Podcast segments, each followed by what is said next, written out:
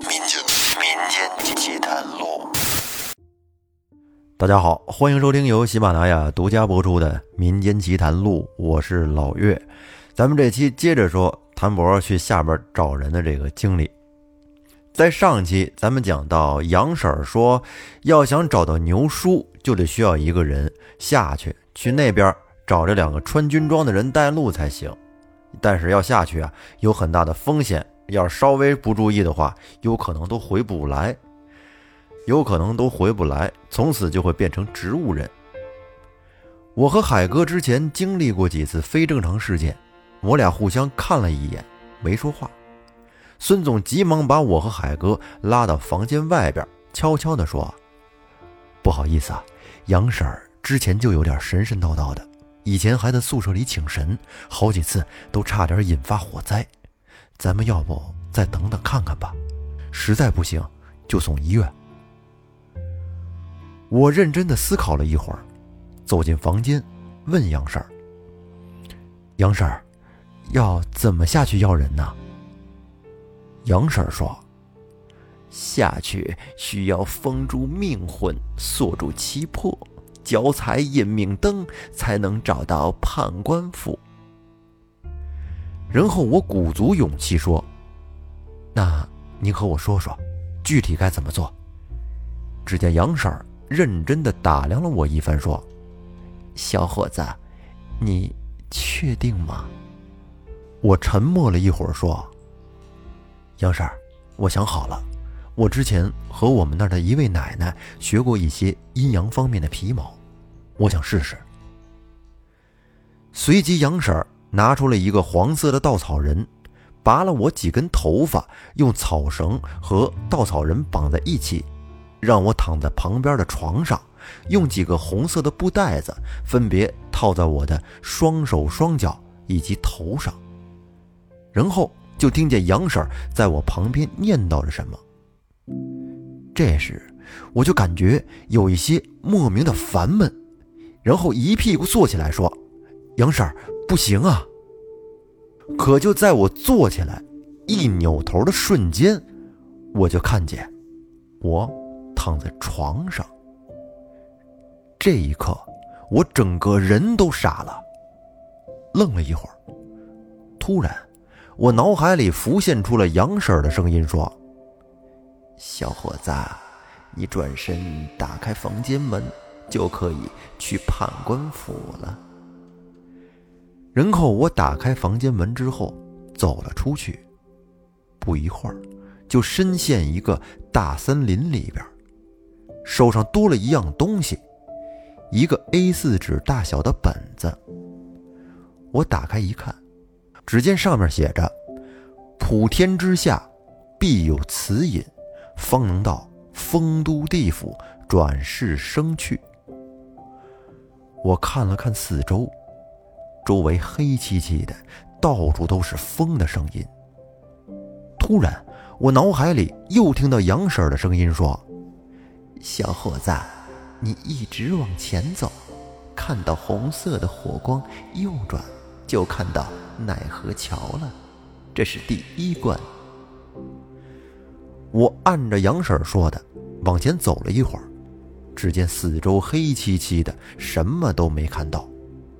我小声的说：“杨婶儿什么都没有啊。”这时，杨婶儿的声音又响起，说道：“奈何桥在善良之人看如平坦通途。”在恶人眼里，则险恶无比。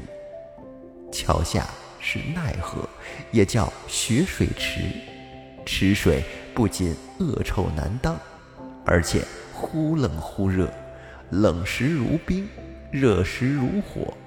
水中还有恶鬼毒虫，恶人的鬼魂到此，无一例外都会坠入池中。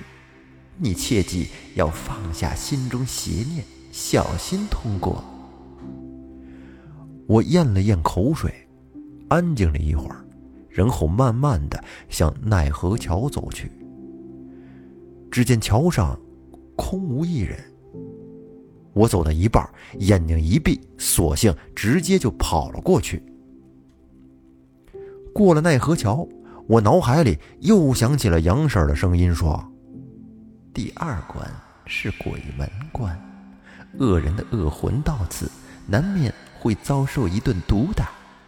你只要放下心中的邪念，静静走过就可以了。”我还是像刚才那样，一步一步地接近鬼门关，内心的恐惧感觉在渐渐地减少。一咬牙，竟然穿过了鬼门关。而过来的时候，也没有看到任何人。随即映入眼帘的是一座高大的门楼，门楼上挂着一块很大的牌匾，写着“判官府”三个字。我小声地说：“杨婶儿，我看见判官府了，牛爷爷在哪儿啊？”这时，杨婶的声音又说：“判官府主管仔细审查前来报道的鬼魂生前的功过罪孽，审查的方法有两种，一种是查善恶簿，鬼卒们会找出鬼魂一生的功过记录，放在大天平上。”过程对比，另一种是把鬼魂带到照孽镜前，让他显形。凡是有功过的，都会重现一次。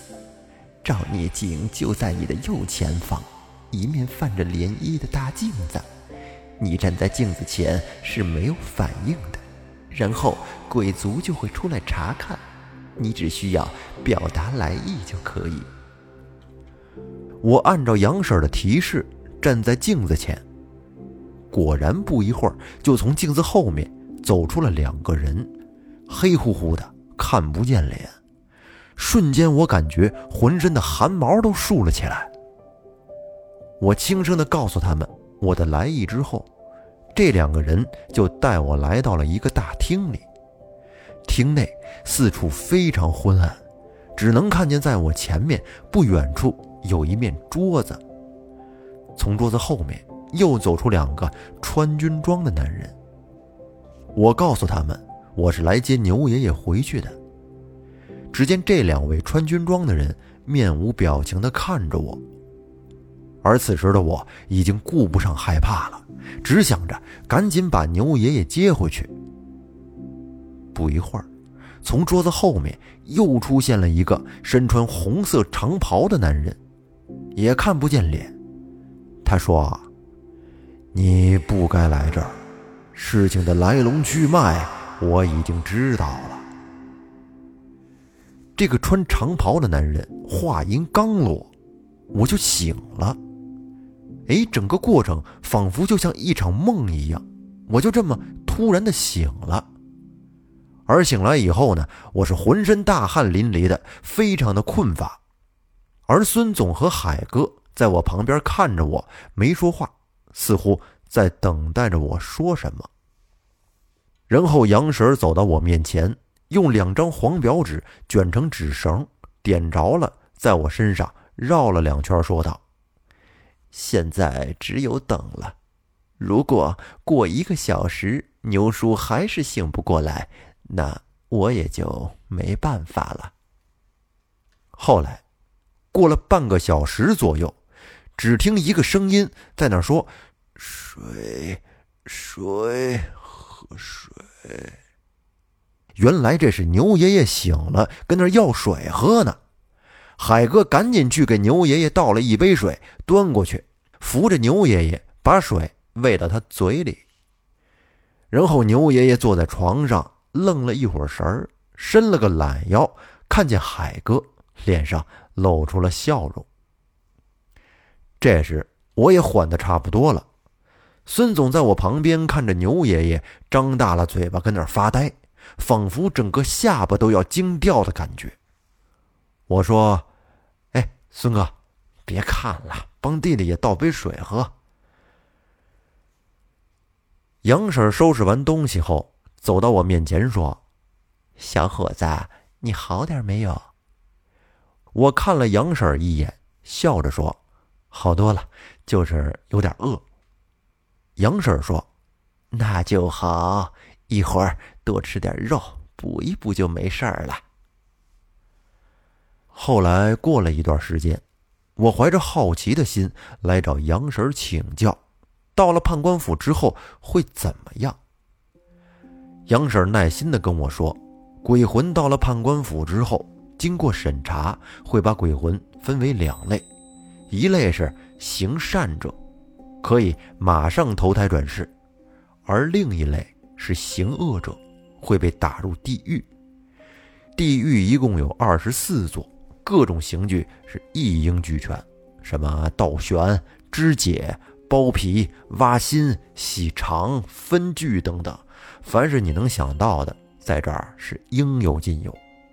我跟这儿听的是津津有味，然后杨婶端起水杯喝了一口水，接着说：“最轻的人会在受过刑罚之后可以重新投入人世，而最重的人呢，将。”永无出头之日，会被分级打入二十四座地狱的后六座其中的一座，常年忍受着炼狱的苦难。凡是获准投胎的，还得去孟婆那儿喝一碗迷魂汤，好忘掉前世的恩怨，还有地狱中的情形。然后呢，才有鬼族分送到应该去的各户人家转世投胎。听完杨婶的话。让我是更加坚定了，得把公益事业继续坚持下去。或许是我也害怕以后不能投胎了吧。那么最后，牛爷爷的身世其实呢是这样的：他是四五年日本投降以后，内战爆发，潜伏在京城的国民党特务，专门在京城制造各种破坏的。据牛爷爷自己说，是他当时看着老百姓每天提心吊胆的过日子，他实在看不下去了。后来呢，带着自己的几名战友一起加入了共产党，并且立下了很多功劳，成功的破坏了国民党安插在京城的多个地下组织。后来跟着自己的入党介绍人一起赶往延安学习，准备接受新的任务时，被国民党的特务在山西给伏击了。他的入党介绍人当场就牺牲了，而跟随他的战友也仅仅只剩下两个人。后来他们在去延安的路上也走散了，他找了好几天都没有找到战友，无奈呢，只能他一个人去延安了。而到了延安之后，又没办法联系到组织，由于自己还是国民党特务的身份，所以只好一个人。隐居深山了。好，那这个故事说到这儿呢，就告一段落。谭博的这个经历可以说真的是非常的玄幻呀，进入到地底下，或者可以说是另一个空间去游览了一番，并且最主要的是人还能回来，这个是一般人做不到的啊。那对于事件的真实性呢，甭管您信还是不信，就当一故事听吧。那这期节目就说到这儿。感谢您的收听，拜拜。